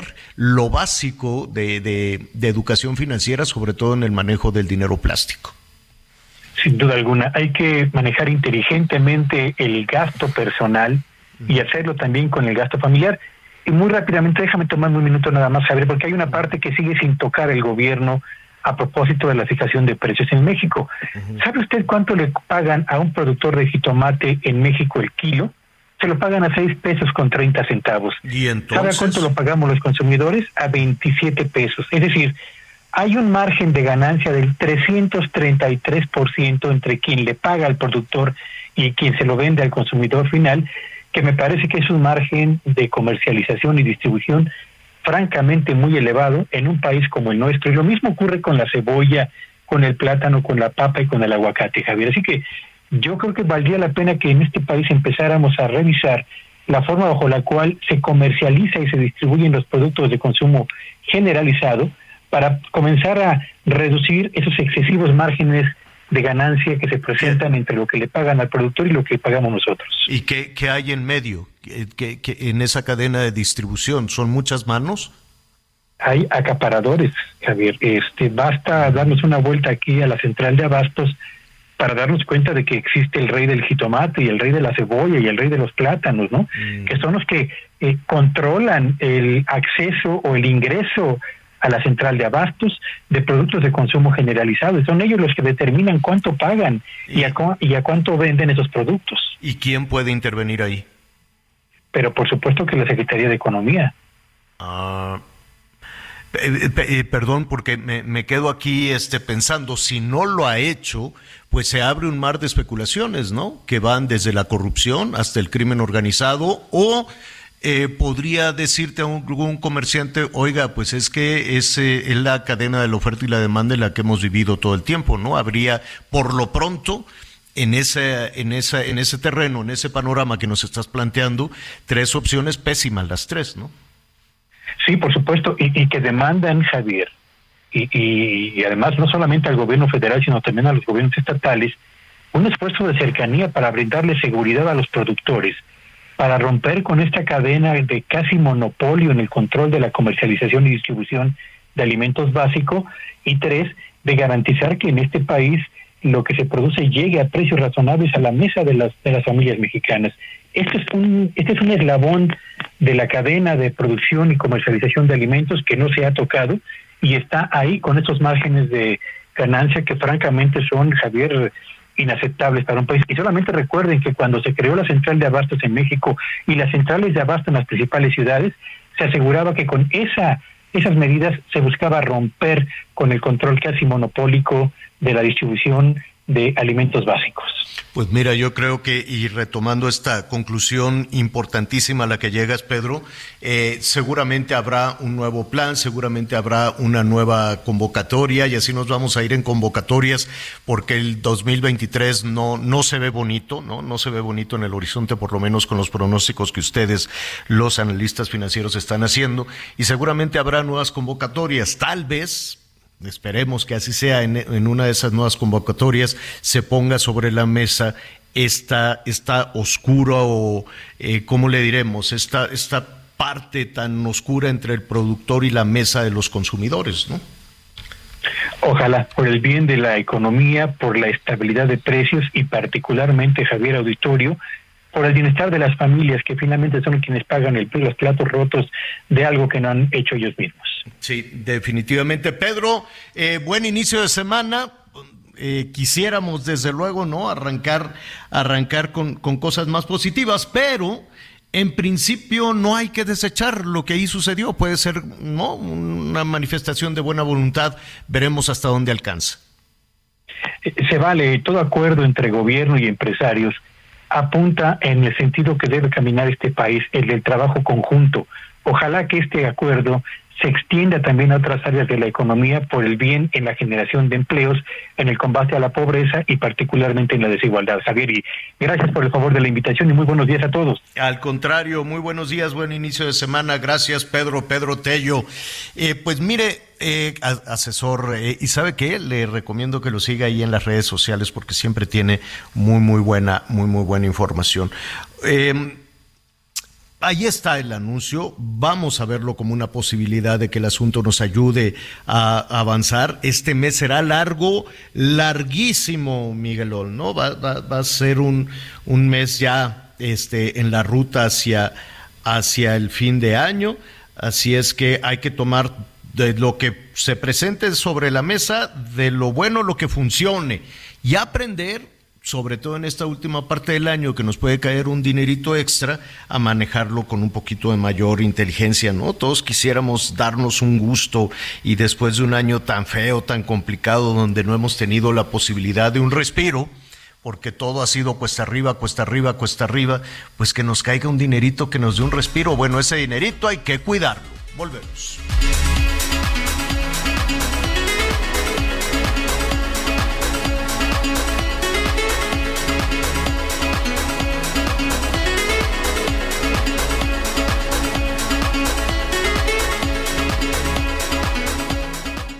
Conéctate con Miguel Aquino a través de Twitter, arroba Miguel Aquino. Sigue con nosotros. Volvemos con más noticias. Antes que los demás. Todavía hay más información. Continuamos. En el aniversario Soriana, lleva el segundo al 50% de descuento en cereales Kellogg's, galletas Oreo, salchichonería empacada Kiri Swan y quesos panela empacados Food y Volcanes. Sí, lleva el segundo al 50%. Soriana, la de todos los mexicanos. Octubre 3, excepto promociones de aniversario. Aplica restricciones. Oiga, platicábamos, eh, platicábamos hace un momento con con Pedro Tello y con diferentes analistas financieros y económicos que afortunadamente podemos eh, escuchar y leer también en, el Heraldo, en el Heraldo de México, verlo, verlo también en, de manera digital, que en un momentito le voy a platicar. Pues que quisiéramos, ¿no? Que el, que el horizonte se viese mucho mejor los pronósticos, eh, los pronósticos financieros, los pronósticos económicos no son muy buenos en el mundo bueno, no, tampoco es una justificación de, ah, pues es que como les va muy mal en Inglaterra, pues sí, allá han tomado unas pésimas decisiones y, y, en general las cosas están difíciles por muchos factores, por muchos factores, pero lo que nos interesa es nuestro país y el horizonte. Quisiéramos que ya acabara esta pesadilla, ¿no? Que se inició desde antes, desde antes del COVID, venimos arrastrando cero crecimiento, cero crecimiento, muchas esperanzas, mucha buena, mucha buena fe, pero nomás no se ven los resultados por ningún lado, ni en la seguridad, ni en el tema de bienestar, ni en, el avance, ni en el avance de la pobreza. No hay nada peor que esconderlo y suponer que no pasa nada. Por eso tenemos que tener ahí el diagnóstico claro, de lo que está sucediendo, no cerrar los ojos y suponer, bueno, pues es que con las ayudas y no, no, no, el asunto no está bien. Y hay que saber, hay que estar eh, informado de que está, de, de, eh, a final de cuentas, de eso se trata la información. Saber qué está pasando para poder diseñar una estructura, para en la medida de las posibilidades hacer este, los planes y no quedarse únicamente en el mensaje político. Todos los políticos en el mundo, todos los políticos en el mundo te van a decir, no hombre, todo está muy bien, tú déjalo en mis manos, yo me ocupo, tú dedícate ahora a echar desmadre o lo que sea y yo aquí me voy a encargar. No, no es cierto, no es cierto porque los políticos van y vienen y usted es el que se queda con la responsabilidad de sacar adelante a su familia, entonces hay que tomar muy, muy buenas decisiones. Y en ese contexto, pues quienes sacan adelante los proyectos hay que darles un aplauso. A quienes en medio de todo esto, de, de, la pobreza o de la pandemia o de lo que usted quiere y mande, sacaron adelante pues un negocito o un negocio más grande o o van o le van apostando a la generación de empleos desde tres empleos en una tortillería hasta una, una planta eh, importante en la generación de empleos en las fábricas, en las maquilas o en los medios de comunicación. Y por eso, la verdad, me da mucho gusto enterarme de los eh, resultados que tiene el Heraldo de México. Felicidades, desde luego, Ángel Mieres. Felicidades, María Cristina Mieres. También han hecho un, un trabajo extraordinario aquí en el Heraldo. Franco Carreño, pues, ¿qué quiere que le diga? Saludos, Franco, director general de El Heraldo. Adrián, que al ratito lo vamos a saludar desde luego personalmente, Adrián Laris, director de El Heraldo Radio. No quiero que se me escape nadie, me falta Heriberto Vázquez, director de operaciones, Isaías Robles, director de, de información, y Mina Velázquez, la coordinadora de información, que es encantadora además. Pero mire, no es únicamente eh, la parte de, la gran disposición, el talento, sino las ganas de que esto salga adelante en medio de un asunto que no es lo, lo, vaya, lo más luminoso y lo más claro posible. Por eso cuando en medio de esos nubarrones se, se le apuesta a salir adelante, es algo que verdaderamente hay que, que hay, hay que aplaudir. Miguel, tú tienes unos números importantes de lo que ha resultado en este, en este esfuerzo, ¿no?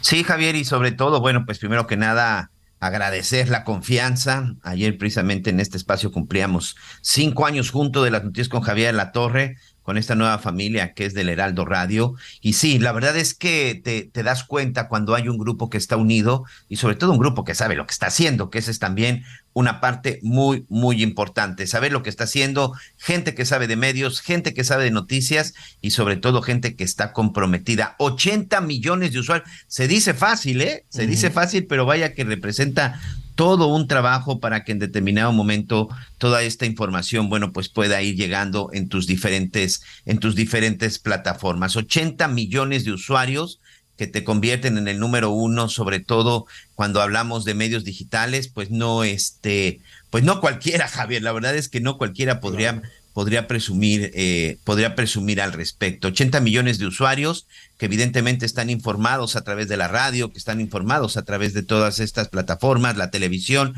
y por supuesto lo que tiene que ver Internet. Y estas cifras, por supuesto que no las decimos nosotros, estoy de acuerdo con Comscore, en agosto nada más del 2022 llegamos a 80, 80 millones de usuarios únicos, usuarios que por supuesto también, bueno, pues son muy, son muy fieles, es el grupo número uno en nuestro país y pues a seguir trabajando, Javier, a seguir trabajando para que todo esto se siga cumpliendo, vamos a seguir ahí poniendo nuestro Así granito es. de arena, por supuesto, pues a partir de toda la confianza que se nos ha, se nos ha dado en el grupo, ¿no? Perfecto, muy bien, pues felicidades, felicidades por ese éxito y miren, si estos son los resultados con, el, con, con todo esto cuesta arriba, imagínense cuando ya le demos la vuelta a una situación como esta, cosa que me da muchísimo, muchísimo gusto. Bueno, muy bien, en un ratito más vamos a ir a, este tema de la balacera. Ayer en las redes sociales, ayer por la, por la tarde, pues eh, eh, prácticamente desde el momento en que estaba sucediendo, eh, se, se reportaba precisamente de manera digital y a, y a propósito de las personas que viven allí en Zapopan, una balacera. Vamos a, describirle un poquito el lugar. Mire, en la zona conurbada de Zapopan, es una zona de poder adquisitivo alto, eh, se desarrollaron edificios, hay hoteles, hoteles de lujo, hay eh, edificios de departamentos, todo está muy nuevo, todo está muy bonito, arbolado, con una arquitectura increíble. Y en la parte de abajo, eh, Miguelón, no sé si tú conoces este lugar que se llama Andares, pues están, están unos, pues los restaurantes eh, más populares, ¿no? Restaurantes caros, ¿no? restaurantes caros, restaurantes pues donde la gente eh, pues ahí va y se reúne sobre todo los fines de semana, eh, todo es muy abierto con muchas este, terrazas. Y de pronto se vino una balacera que Dios te guarde, la gente pecho tierra. A ver si podemos, este, Miguel, por lo menos tener el, el, audio, ya que le estamos describiendo la zona. Imagínese usted todas las terrazas, todos los restaurantes, a mediodía que estaba todo lleno. Y llega de todo, ¿no? De pronto, pues puede llegar gente, joven, jovencitas, jovencitos o familias que se estacionan, caminan por ahí porque hay muchas tiendas que dan a la calle, etcétera, de marcas muy exclusivas, pero también llegan unos carrones, ¿no? Llegan unos carrazos, este, y los eh, guardaespaldas y cuánta cosa. Entonces, pues llega de todo por ahí, básicamente gente de mucho, pues de, muy, alto poder adquisitivo, ¿no? Gente de mucho dinero. En eso estaban cuando, pues en medio de la confusión, este, se desató esa balacera, Miguel. Sí, así es, Javier. En medio de todo esto se desata se desata esa balacera. De pronto empezaron a surgir muchas versiones, pero bueno, pues al final ya está lista por ahí una, una versión oficial. Nuestra compañera Mayeli Mariscal, nuestra corresponsal en Jalisco, ya está lista con toda la información, Javier, que estuvo por allá el día de ayer. Vamos a escuchar, Mayeli. ¿Cómo estás? Hola, ¿qué tal? Muy buenas tardes. Buenas tardes también a todo el auditorio. Pues sí fue un secuestro lo que originó este enfrentamiento. Esta balacera el día de ayer alrededor de las 5.30 es cuando se comenzó a registrar las primeras detonaciones. En el lugar, como parte de la estrategia ya de vigilancia que se tiene en coordinación con el gobierno federal, se encontraban elementos del ejército y bueno, fueron ellos quienes repelieron la agresión. en un primer momento, eh, estos civiles armados eh, pues dispararon en contra de un vehículo escolta en el cual eh, pues quedó uno de las personas que murió, de hecho la, la única víctima mortal que hay de este tiroteo. resultaron seis personas más heridas, dos de ellos ya están pues bajo el resguardo del Ministerio Público, presuntamente formarían parte de este grupo que accionó en contra del empresario a quien pretendían eh, secuestrar. Esto ya fue confirmado por el gobernador Enrique Alfaro Ramírez, que fue el objetivo eh, de este ataque. Y bueno, las otras personas que también resultaron heridas, las cuatro personas son civiles, entre ellas una mujer eh, debido a algunas esquirlas. También hay un repartidor de alimentos y un vigilante de una de las torres de esta zona eh, que también resultó herido. El estado de salud hasta estos momentos de los heridos es estable, todavía se encuentran en el hospital, de acuerdo a lo que confirmó Alfaro Ramírez esta mañana, y eh, pues están coordinando con el gobierno federal para realizar las investigaciones. El día de ayer decía el fiscal Luis Joaquín Méndez Ruiz que se tienen ya dos vehículos subasegurados. En uno de ellos se encontraron también algunas eh, ropas con siglas de un grupo del crimen organizado, no se mencionó de cuál, y eh, también algunos pasamontañas y algunos otros aditamentos que, bueno, eh, forman parte de este grupo delincuencial. Adicionalmente, pues eh, también estos vehículos tenían eh, las placas apócrifas o sobrepuestas. Todavía se está eh, realizando también la investigación al respecto y pues por lo pronto se va a reforzar la seguridad también con elementos federales en la zona metropolitana, sobre todo lo que tienen que ver los corredores comerciales y gastronómicos y se estarán revisando los protocolos en los comercios, especialmente los de esta zona porque bueno, también a través de las redes sociales hubo algunas denuncias y al momento de este enfrentamiento algunos comercios, algunos restaurantes sacaban a los comensales y estaban cerrando las puertas, lo cual pues evidentemente eh, deja eh, pues dejó a, los comensales en total inseguridad ante Qué estos barbaridad.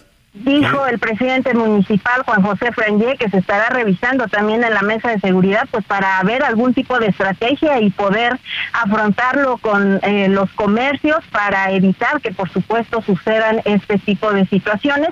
Pero pues vaya susto, vaya eh, eh, tremendo domingo que pasaron las familias que se encontraban en esta zona comercial de Andares el día de ayer. A ver, Mayeli, permítenos un segundito con todo lo que nos comentas, nada más hacer algunas precisiones pero antes, ¿qué te parece si, si escuchamos lo que pasaba cuando los restaurantes estaban al tope, cómo se escuchó la balacera?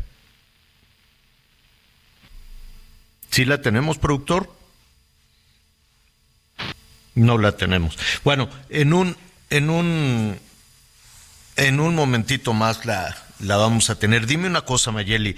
Eh, los restaurantes comenzaron a sacar a las personas para cerrar la puerta no, no, digo, no sé qué tipo de, de sanción les puedan dar, pero la principal es ya no regresar a ese negocio, ¿no?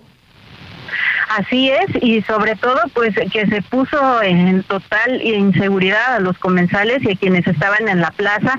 Hubo reportes de comercios que incluso no permitían eh, que ingresaran otras personas ajenas o que estuvieran transitando, digamos, por los pasillos de esta plaza comercial, es decir, solamente eh, a quienes ya estaban adentro.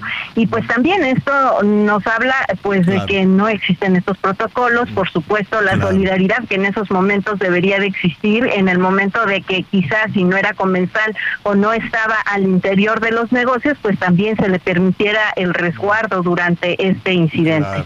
Y bueno, y, el, ciudadano, eh, las, las personas que se vieron en esa situación lamentable, reprobable, desde luego de que los echaron para afuera, pues eh, se sabrá, ¿no? Independientemente de lo que pueda decir la autoridad, la Profeco, quien sea, pues se sabrá quiénes, cuáles fueron los restaurantes que, que, tomaron esa decisión.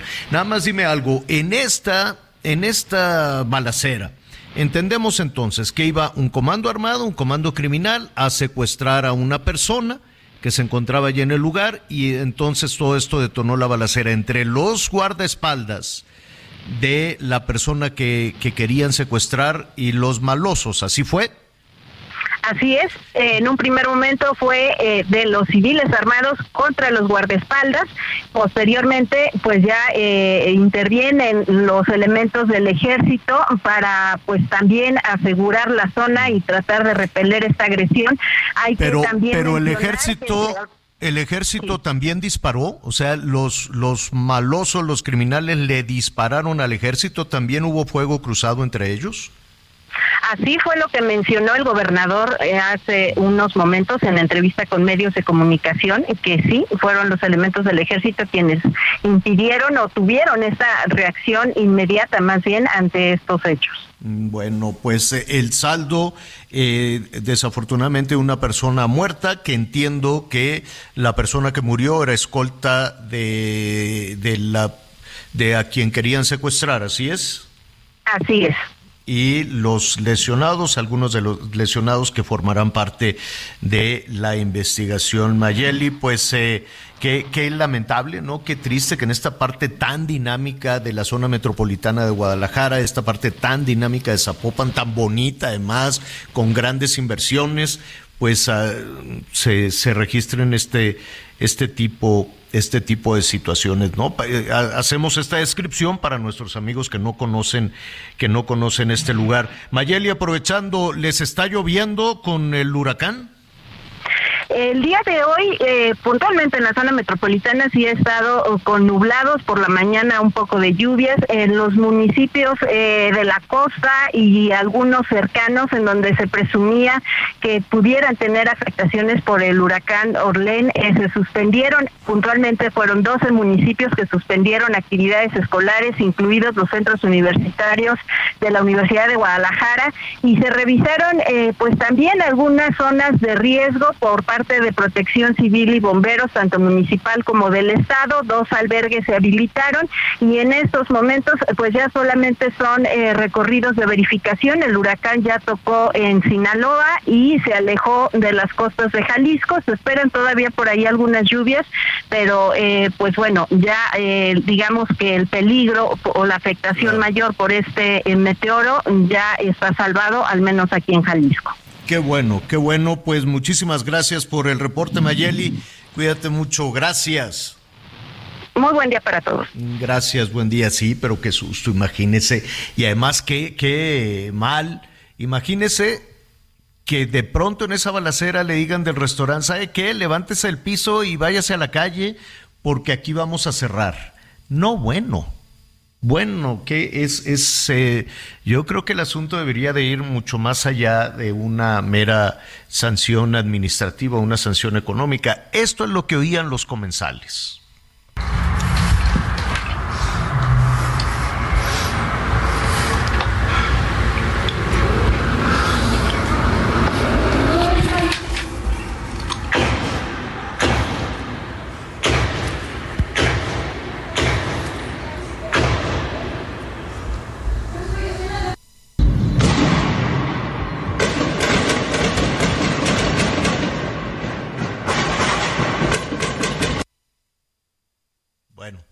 Es, parte, desde luego, del, del audio en, eh, que empezó a correr a través de las redes sociales justo en el momento en el que estaba sucediendo. Y evidentemente las redes sociales no son las responsables de la violencia.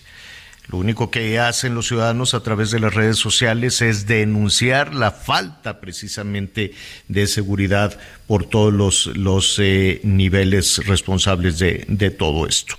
Bueno, eh, había el fin de semana eh, muchísima eh, nerviosismo, desde luego, porque Orlén se estaba convirtiendo en un monstruo verdaderamente categoría 4. Afortunadamente fue bajando, bajando eh, su, em, su potencia y pegó ya como huracán categoría 1 en Sinaloa. Vamos rápidamente con Manuel Aceves, nuestro compañero corresponsal, que nos diga cómo van en este momento con la entrada de este huracán. Manuel. Buenas, buenas tardes. En estos momentos, pues Orleán está todavía manifestando su fuerza en Escuinapa, en las zonas del Rosario. Eh, incluso el gobernador se encuentra en estos momentos, el gobernador Rubén Rocha Moya, se encuentra coordinando los esfuerzos y los trabajos de protección civil en Escuinapa, ahí en el punto prácticamente donde más eh, ha eh, sentido eh, la fuerza de Orlén. Y, pues hasta el momento no se han tenido afectaciones eh, lamentables. Afortunadamente está Protección Civil, el Ejército, Policía Estatal, eh, las corporaciones municipales sumadas precisamente para evitar cualquier daño a la población desde muy temprano. Incluso desde ayer se trasladaron a Escuinapa, a Mazatlán, donde afortunadamente tampoco ha habido afectaciones. Es contrastante porque en la zona centro de Sinaloa, por ejemplo, en el caso de Culiacán, se percibe un día completamente soleado. Sin embargo, se espera que en las próximas horas las bandas nubosas alcancen también la zona de Culiacán y se generen escurrimientos, por lo cual también Protección Civil ha hecho el llamado a estar alertas, a no confiarse. En esa parte, en Escuinapa, sigue el gobernador, siguen coordinando los esfuerzos. De momento, pues ráfagas de viento intensas de hasta 120 kilómetros por hora, la lluvia que no cesa, y sobre todo, bueno, hasta el momento afortunadamente no ha habido una afectación mayor que le cause eh, la pérdida de vidas, por ejemplo. Ese es el escenario en general en Sinaloa en estos momentos. Qué bueno, qué bueno que, que, no ha pasado mayores, Manuel, y yo creo que de la incertidumbre, el nerviosismo, porque en la trayectoria era categoría 4, pues ahora vamos a contar seguramente una buena historia, ¿no? El beneficio que van a dejar las lluvias para las presas que ya se estaban recuperando con las lluvias de los últimos, con, con las lluvias de los últimos días, pero como tú muy bien dices, no hay que bajar la guardia ni cruzarse por el arroyo pensando que está bajito.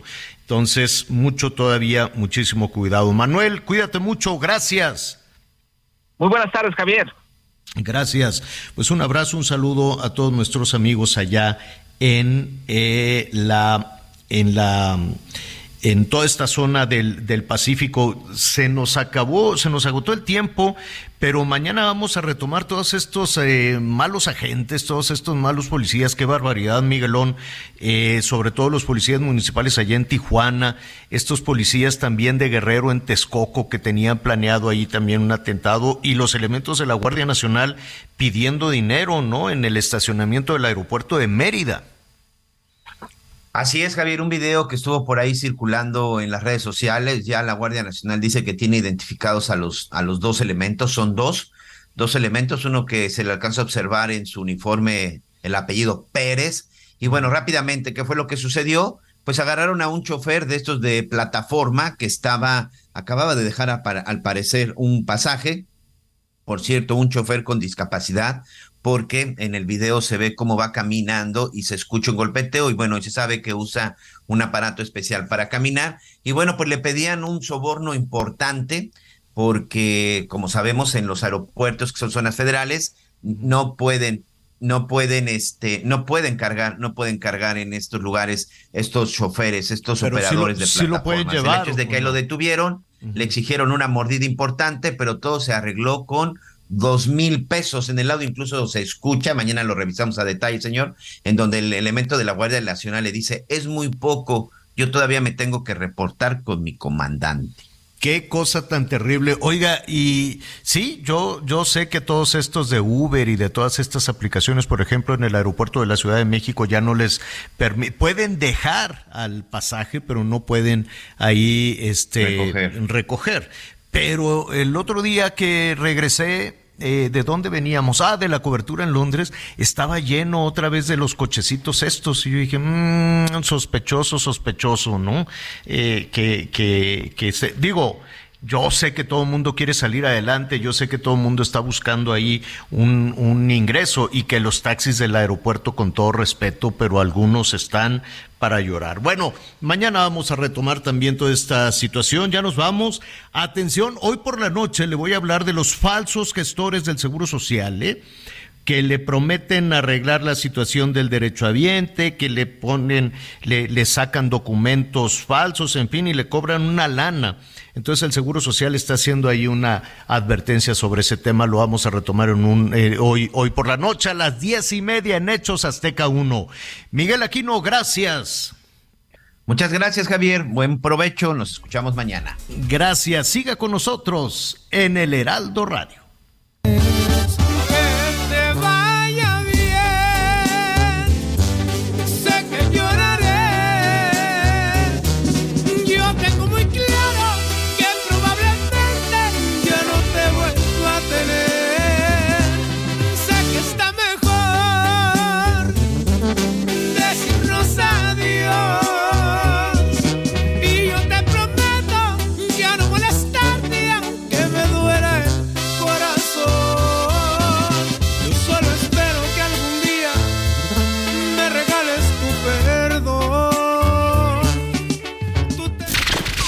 Gracias por acompañarnos en Las Noticias con Javier La Torre.